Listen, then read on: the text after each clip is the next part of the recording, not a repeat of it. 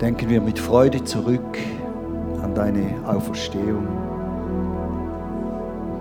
und machen uns auch bewusst, dass die Kraft dieser Auferstehung immer noch da ist.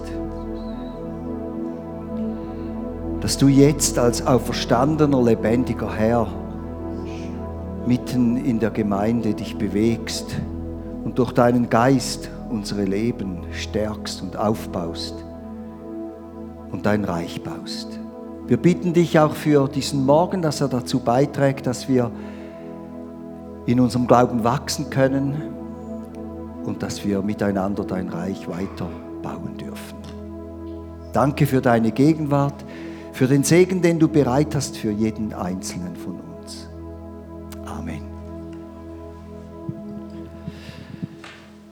Ja, ich äh, freue mich sehr hier zu sein an diesem Morgen und Ostern ist natürlich ein ganz, ganz besonderes Fest.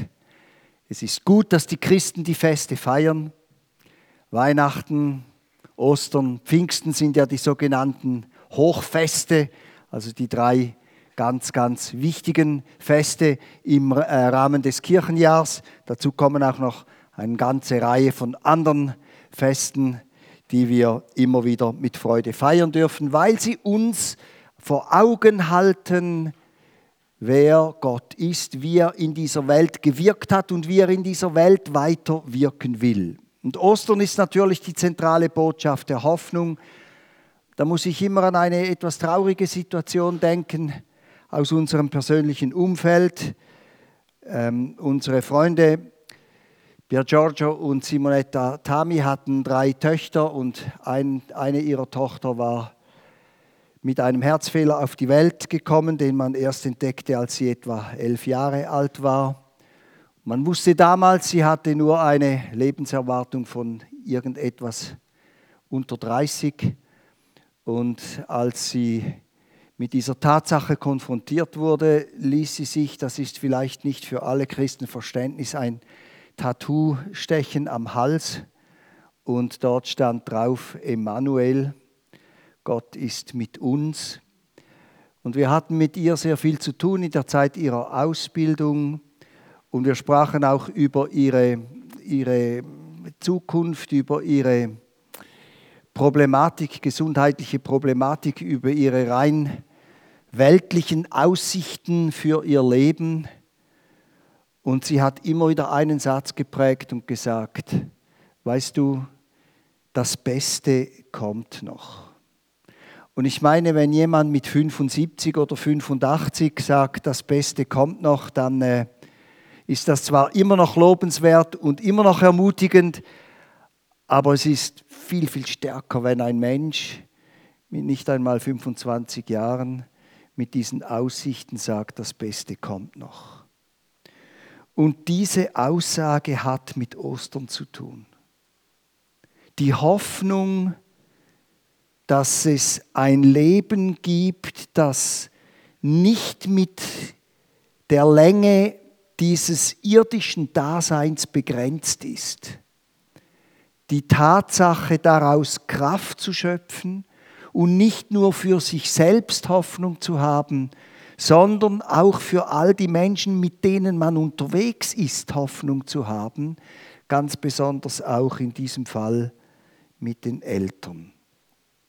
Und Ostern hat mit Auferstehung zu tun und Auferstehung ist nicht einfach nur die Auferstehung von Jesus Christus zur, soll ich mal sagen, Rechtfertigung seiner Lehre und seines Dienstes, sondern ist eben auch Auferstehung für uns alle in Bezug auf ein ewiges Leben, und diese Auferstehung, diese Osterbotschaft der Auferstehung trägt uns nicht nur in unserem Leben, sondern sie trägt uns über unser Leben hinaus, wie wir das bei Naomi so schön illustriert bekommen haben. Heute reden viele von Hoffnung. Wir haben Grund, Hoffnung aufzubauen. Wir haben gerade Covid überstanden, wobei wir nicht recht wissen, ob wir es wirklich überstanden haben oder nicht. Europa steht wieder mal in einem Krieg. Wenn ich wieder mal sage, dann muss ich sagen, es ist ein Menschenleben her, seit der letzte Krieg hier stattfand. Wir sind in wirtschaftlichen Aussichten nicht gerade von der Sonne geblendet. All diese Herausforderungen kommen auf uns zu. Und gerade in solchen Herausforderungen ist Hoffnung enorm wichtig und nicht einfach eine Luftblasenhoffnung sondern eine tatsächliche, gefestigte Hoffnung. Und darum geht es in der Auferstehung. Wenn wir an Ostern denken, denken wir an die Evangelien. Wir denken, ja, jetzt komme ich in den Gottesdienst und jetzt wird der Pastor irgendetwas lesen aus dem Ende des Johannesevangeliums oder Matthäus, Markus, Lukas, alle berichten über diese Auferstehung. Aber wenn wir die Bibel lesen, dann merken wir, die Auferstehung ist noch an einigen wichtigen anderen Orten ein zentrales Thema. Paulus zum Beispiel hatte mit der Auferstehung sehr viel zu tun. Einmal als er in Athen vor den Philosophen sprach, mit ihnen über die wichtigsten Fragen des Lebens diskutierte und dann sagte, Freunde, ich habe euch eine neue Botschaft. Und er sprach zu diesen Stoikern, diesen äh, Fatalisten, diesen Menschen, die kaum von etwas erschüttert werden konnten. Und er sprach zu den Epikuräern, diesen Hedonisten, die sagten, Hauptsache, wir können das Leben genießen, egal was daherkommt und sprach von der Auferstehung und vom ewigen Leben. Und die Reaktion war natürlich abzusehen. Sie lachten, sie verspotteten ihn und sie sagten, komm uns doch nicht mit so einem Märchen. Jahre später stand derselbe Paulus vor der höchsten jüdischen geistlichen Autorität, vor dem Hohen Rat. Wir lesen das am Ende der Apostelgeschichte. Und er wurde angeklagt, äh, irgendwelche irgendwelche Gesetze übertreten zu haben. Und die Römer, die das höchste, äh, die höchste staatliche Autorität inne hatten über jenen Teil der Welt, die mussten dann darüber entscheiden, äh, ob er nun verurteilt wird letztlich oder nicht.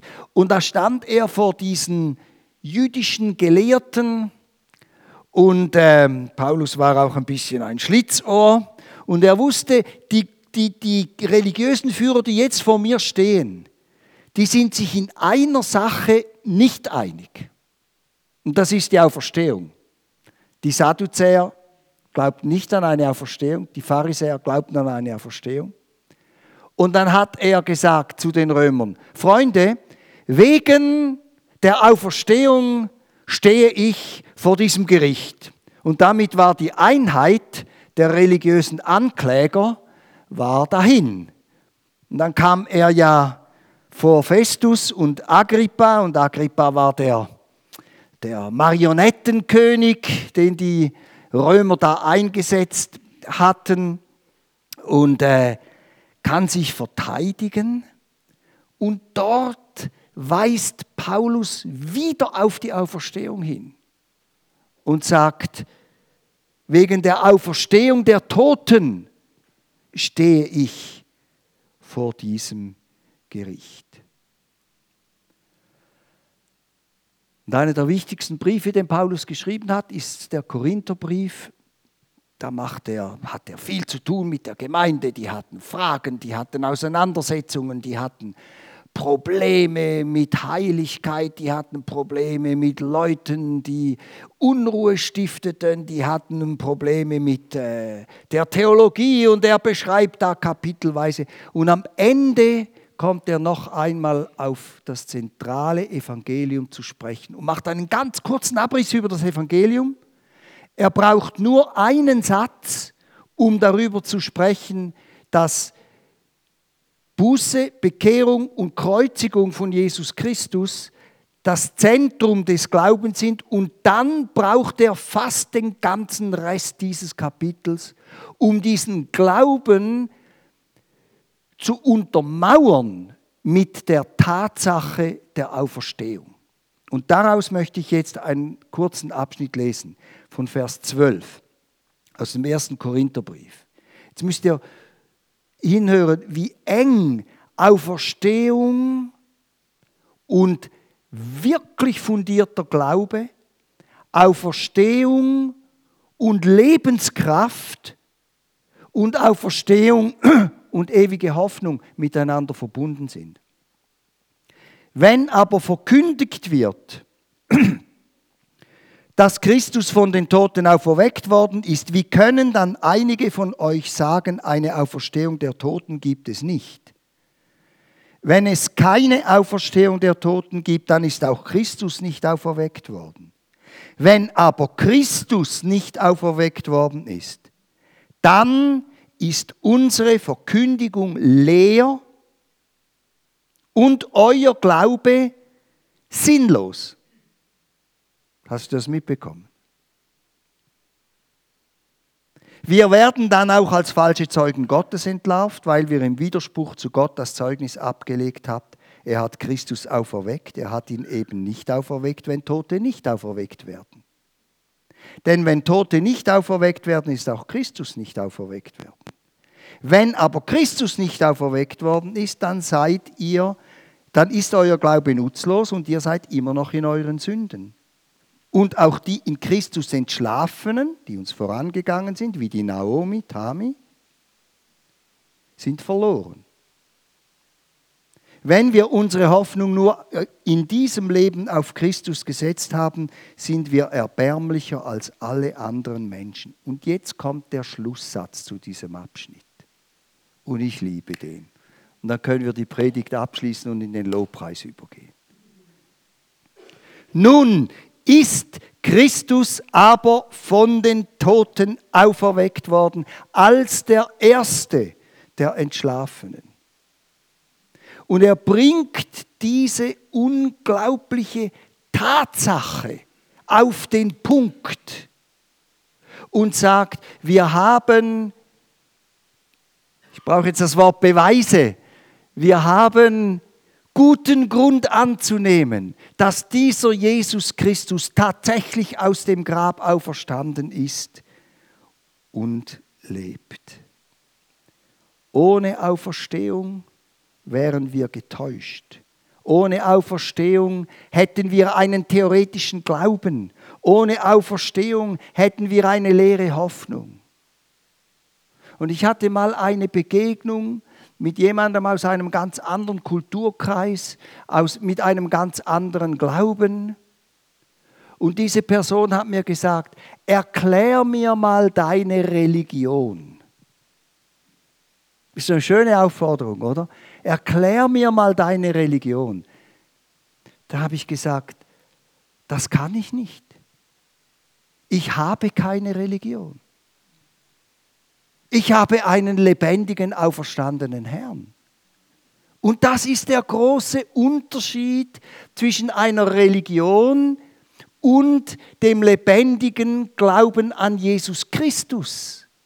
Wir haben nicht ein religiöses Gebäude, an dem wir festhalten. Oh, wir haben Theologie und wir haben philosophische Lebensweisheiten, wir haben moralische Prinzipien, an die wir uns halten. Aber letztlich, liebe Freunde, ist das alles begründet in einem lebenden, auferstandenen Herrn, wie es Paulus uns hier beschrieben hat.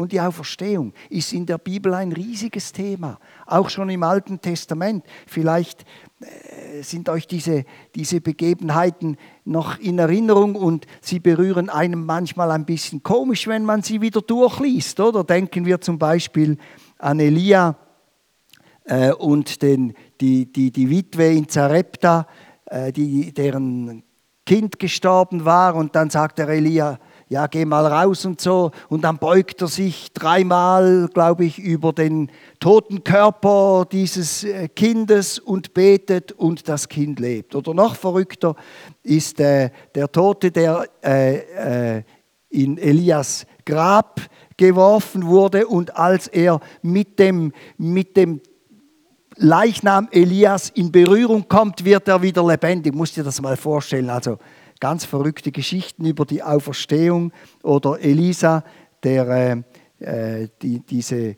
äh, die, die, äh, den Sohn dieser Sunamitin äh, vom Tod auferweckt hat. Und die Bibel ist manchmal auch ein bisschen humorvoll. Da heißt es, und das Kind nieste siebenmal und dann war es wieder lebendig. Also sind diese Auferstehungs- Taten im Alten Testament von Elia und Elisa und natürlich im Dienst von Jesus, der Jüngling von Nein, eine Geschichte, die uns schon in der Sonntagsschule immer wieder bewegt hat, oder die Tochter von Jairus, ähm, äh, wo diese Botschaft kommt äh, an Jesus Christus, äh, wo ihm gesagt wird, die Tochter ist schon gestorben. Und er sagt, nein, sie schläft nur, oder dann natürlich äh, Lazarus. Die Auferstehung ist ein durchgehendes Thema in der Bibel. Im Alten Testament vorschattend auf das, was kommen wird, wenn Jesus Christus kommt und die endgültige Auferstehungstatsache ähm, geschehen wird und die Auferstehungshoffnung für alle Menschen da ist. Und im Neuen Testament, im Dienst von Jesus, im Dienst von den Aposteln. Wir kennen auch die Geschichte von Petrus und Tabitha und auch die von Paulus und Eutychus.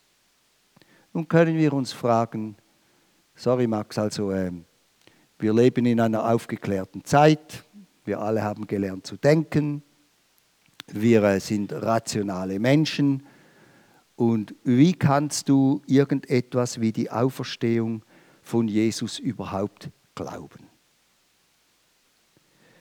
Und ich möchte euch einfach ein paar wichtige Dinge in Erinnerung rufen, die diesen Glauben an die Auferstehung rechtfertigen.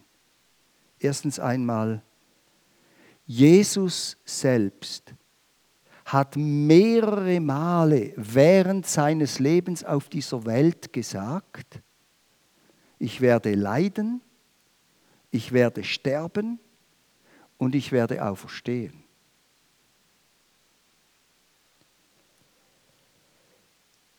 Die Leute, die zu seiner Zeit lebten, hätten sagen können, okay, da warten wir mal ab. Also wenn er dann wirklich aufersteht, dann kann ich ja immer noch glauben, oder? Das ist ja so das, was wir so gerne haben, so diese Wenn-Dann-Situationen.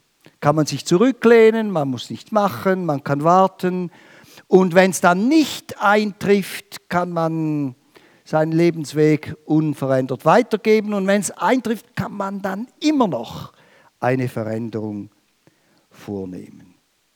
Und der Punkt ist, warum, liebe Freunde, haben die Pharisäer bei den Römern verlangt, dass das Grab bewacht wird? Die Bibel sagt es, die Pharisäer sagten zu den Behörden, es fiel uns ein, dass dieser Betrüger, als er noch lebte, behauptet hat, ich werde in drei Tagen auferstehen. Warum ließen sie das Grab bewachen? Damit man sicher gehen konnte, der Leichnam wurde nicht einfach gestohlen. Und das war keine Pseudo-Bewachung. Es waren römische Soldaten, und wenn man die Geschichte der römischen Armee ein bisschen kennt, dann weiß man, ein römischer Soldat, der seinen Befehl nicht ausführte, wurde hingerichtet.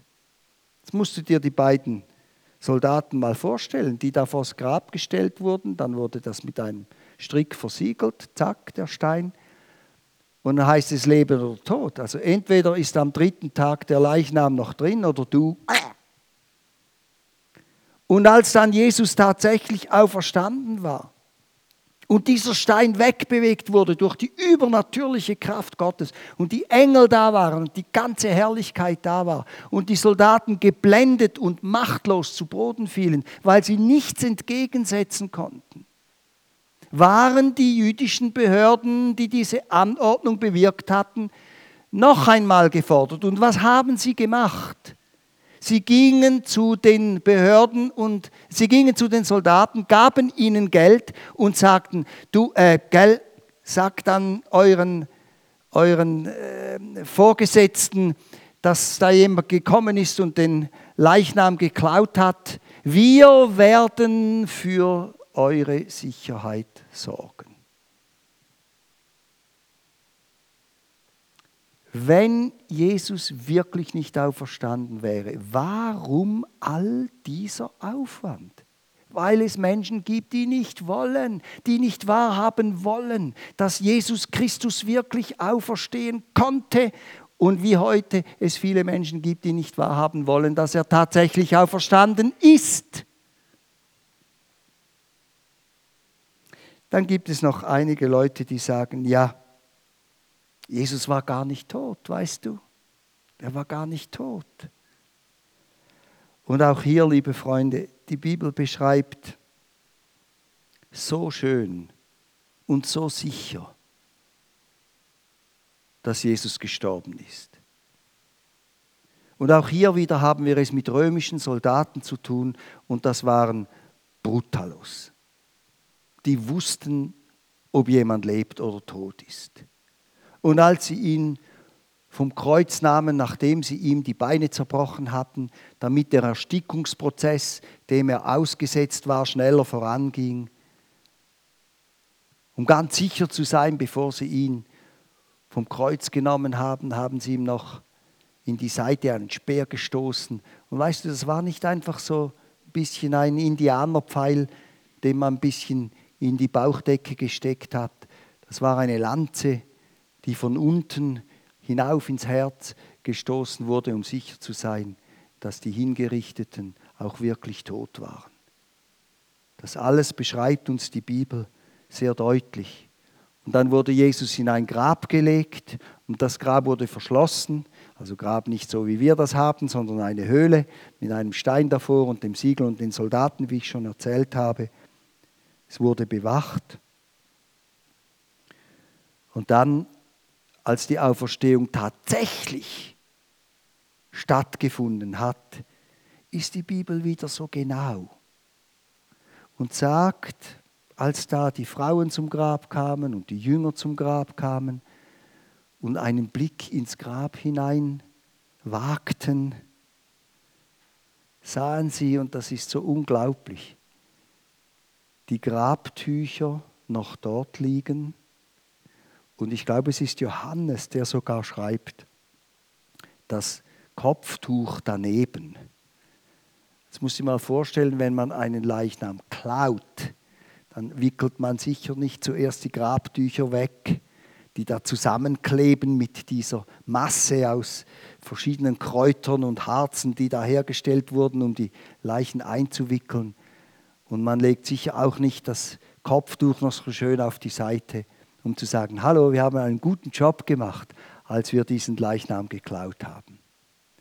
Und die Bibel beschreibt uns das, um auch für Realisten genügend Fakten zu haben, damit die Auferstehung glaubhaft geschehen ist. Und noch ein letzter Punkt zur Glaubwürdigkeit der Auferstehung. Die Gegner konnten die Auferstehung nicht leugnen oder widerlegen. Nach der Auferstehung, Jesus fährt in den Himmel, die, die, die äh, Erfüllung vom Pfingsten wartet auf sich, dann kommt der Pfingsttag. Und ihr könnt sehen, von den Predigten an, vom Pfingsttag durch die ganze Apostelgeschichte hindurch, kommt immer wieder der Hinweis auf die Auferstehung. Und bei den Zuhörern ist nie jemand aufgestanden und hat gesagt, du lügst, wir haben Beweise, die Auferstehung ist gar nie geschehen als der Lahme geheilt wurde an der, an der, an der, am, am Tempeleingang oder bei der Gefangennahme der Apostel oder bei der Befreiung von Petrus, als all diese Hinweise auf die Auferstehung geschehen sind, kam nie ein Widerspruch. So, so viel mal als Basis für meinen letzten Punkt. Ich habe schon angeschnitten, wir haben einen lebendigen Herrn. Als die Frauen zum Grab kamen, heißt es, er ist nicht hier, denn er ist auferstanden. Was sucht ihr den Lebendigen bei den Toten?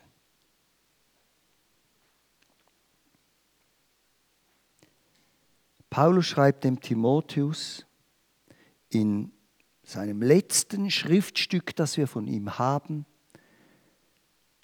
vergiss die Tatsache nie, die Tatsache, vergiss die Tatsache nie, dass Jesus Christus, der Nachkomme Davids, von den Toten auferstanden ist.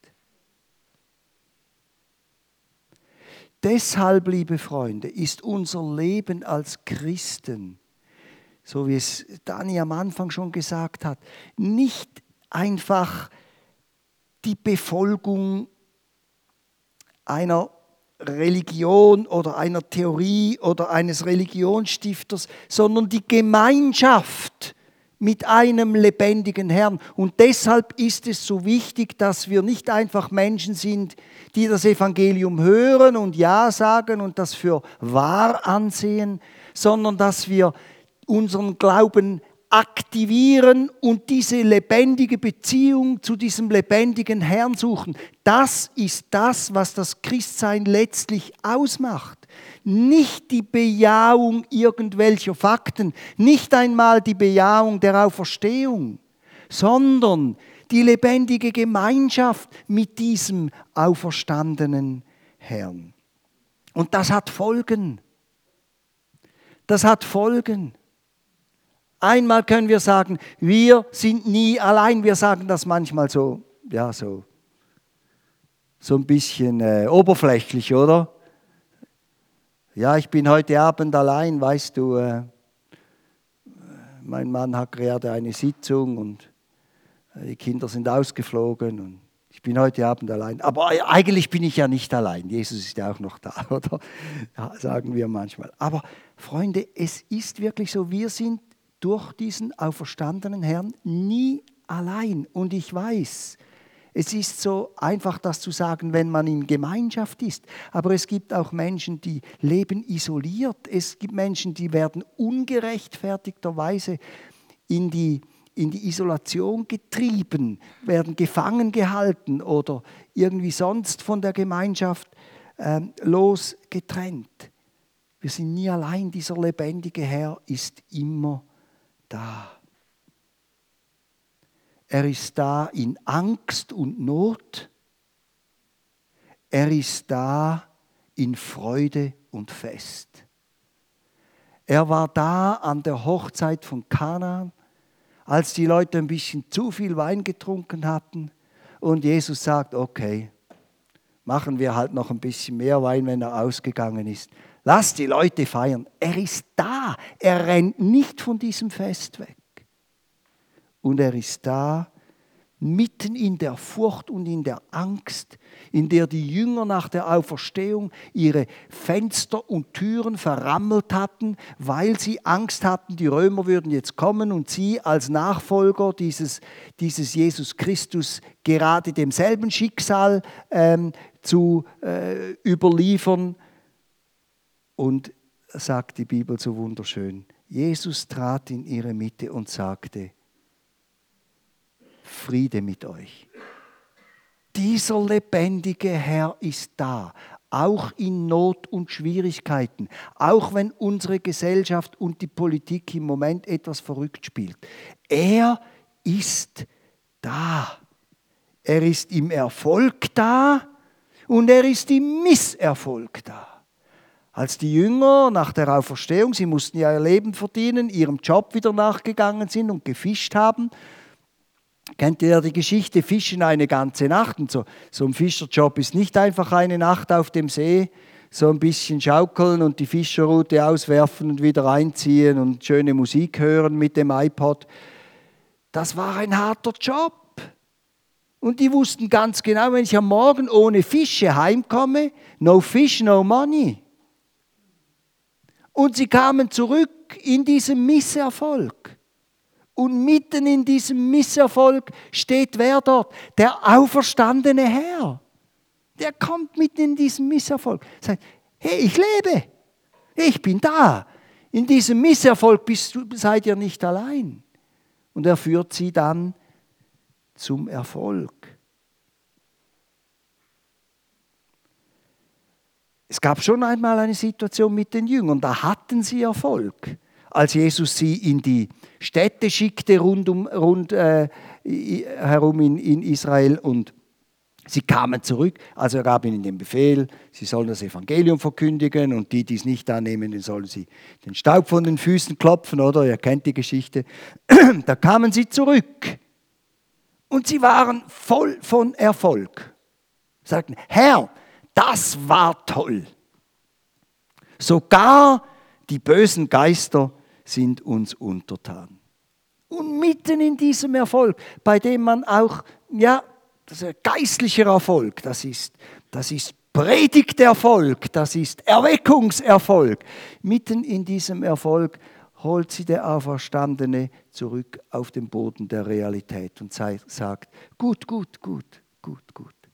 Aber vergesst eines nicht, es gibt etwas, das ist viel wichtiger als das, was ihr gerade jetzt als Erfolg erlebt habt. Klammer, denn es können auch Zeiten des Misserfolgs kommen, Klammer zu. Wir leben nicht immer auf der Erfolgswelle. Darum denkt auch mitten in diesem Erfolg daran, dass eure Namen im Himmel aufgeschrieben sind. Weil wir einen auferstandenen Herrn haben, können wir beten. Jetzt könnten wir ein Gebetsseminar anhängen.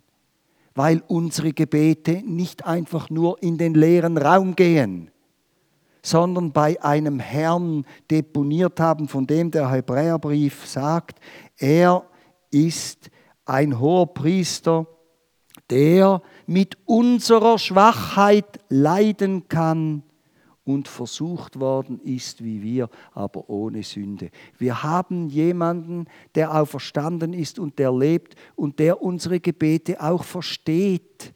Der auch versteht, wenn wir mal mit einer Bagatelle im Gebet zu ihm kommen. Und noch viel mehr, die Bibel sagt, dieser auferstandene Herr betet für dich, er sorgt sich um dich, auch dann, wenn alle deine Kabel durchgeschnitten sind, auch dann, wenn du, wenn du den, die Nase voll hast, auch dann, wenn du an deinem Glauben mal zweifelst, ist dieser auferstandene, lebendige Herr da und betet für dich und setzt sich für dich ein. Stell dir vor, der Petrus, als er Jesus verleugnet hat, auch das wird manchmal so ein bisschen bagatellisiert. Er hat gesagt, ja, Jesus, äh, sorry, ja, Jesus, mm, nein, äh, wovon sprecht ihr? Mm, keine Ahnung.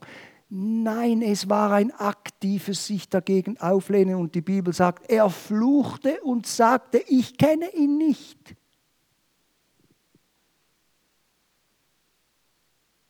Und Jesus lässt ihn nicht hängen. Er ist ein lebendiger Herr. Er lässt ihn nicht hängen. Darum können Menschen gerettet werden. Darum gibt es Vergeben, Vergeben, Vergebung der Sünden. Darum ist die Taufe so wichtig, Freunde. Die Taufe illustriert genau das. Wir sind mit Jesus gestorben und mit ihm auferstanden. Ohne Auferstehung keine Taufe.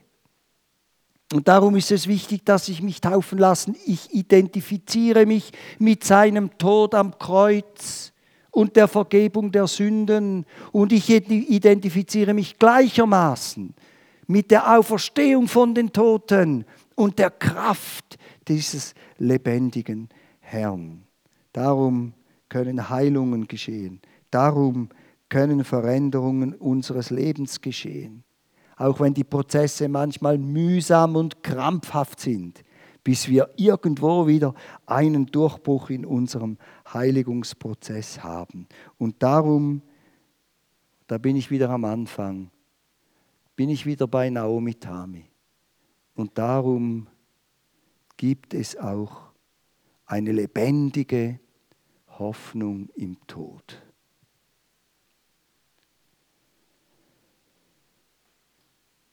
Die letzte Wirkung der Auferstehungskraft in unserem Leben wird jener Tag sein, wenn wir von den Toten auferstehen. Und zusammen mit allen Millionen von Menschen, die durch Jesus Christus gerettet worden sind, die mit Jesus Christus gelebt haben, die Jesus Christus gedient haben, in einer neuen Dimension leben werden, von der wir noch nicht viel wissen. Und das macht manchmal den Leuten ein bisschen Mühe. Ja, was soll ich an den Himmel glauben? Ich weiß ja gar nicht, wie er aussieht. Brauchst du auch nicht. Denn das Zentrum im Himmel ist der lebendige Herr. Das ist das Zentrum im Himmel.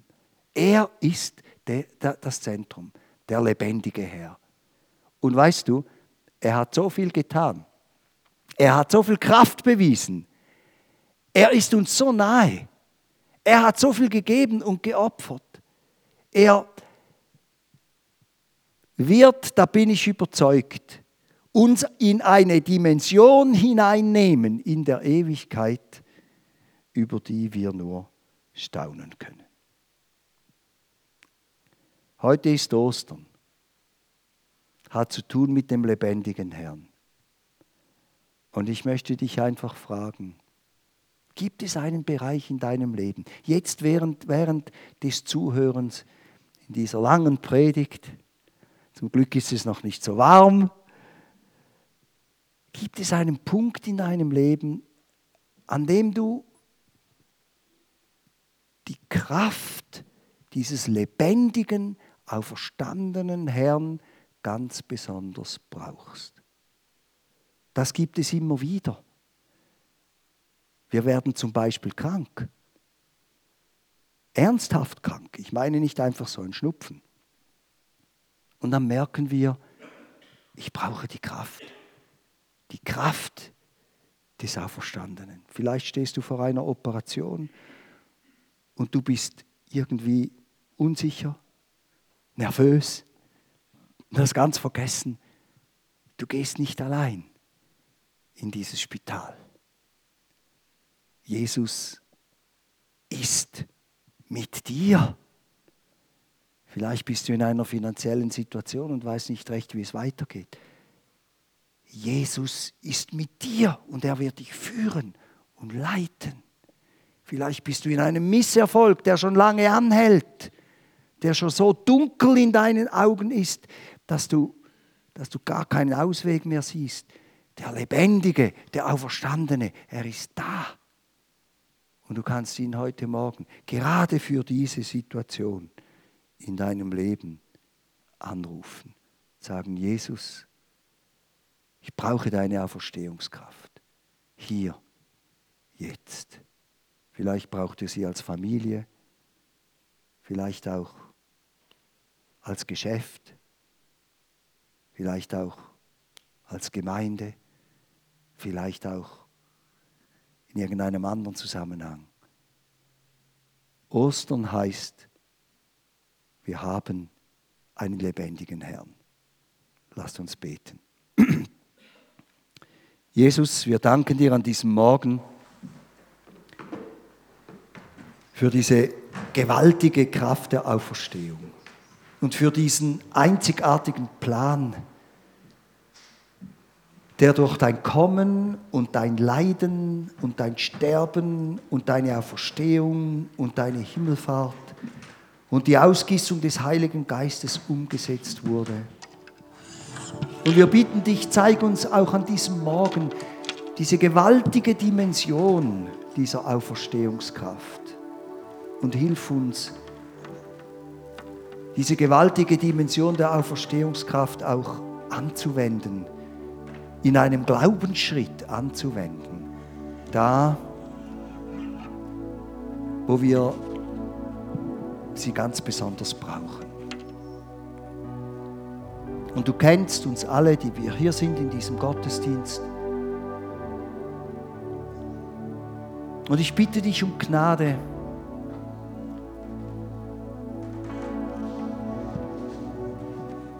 Gnade, dass Menschen einfach jetzt vor dich als den lebendigen Gott kommen können. Vielleicht ist sogar jemand hier, der Jesus nicht kennt als seinen persönlichen Herrn und Erlöser. Er ist einfach eine, für dich einfach eine entfernte Person, statt ein naher Freund und Herr. Du kannst zu ihm kommen und ihn aufnehmen und ihm nachfolgen und dein Leben ihm zur Verfügung stehen, diesem auferstandenen Herrn. Bitte dich um Gnade für Menschen, die in Misserfolg sind, für Menschen, die in Krankheit sind, für Menschen, die in Fragen sind, für Menschen, die sogar in Zweifel sind, dass sie eine gewaltige Osterbegegnung jetzt erleben durch diesen auferstandenen Herrn, durch dich, Jesus Christus, der du lebst und auferstanden bist von den Toten.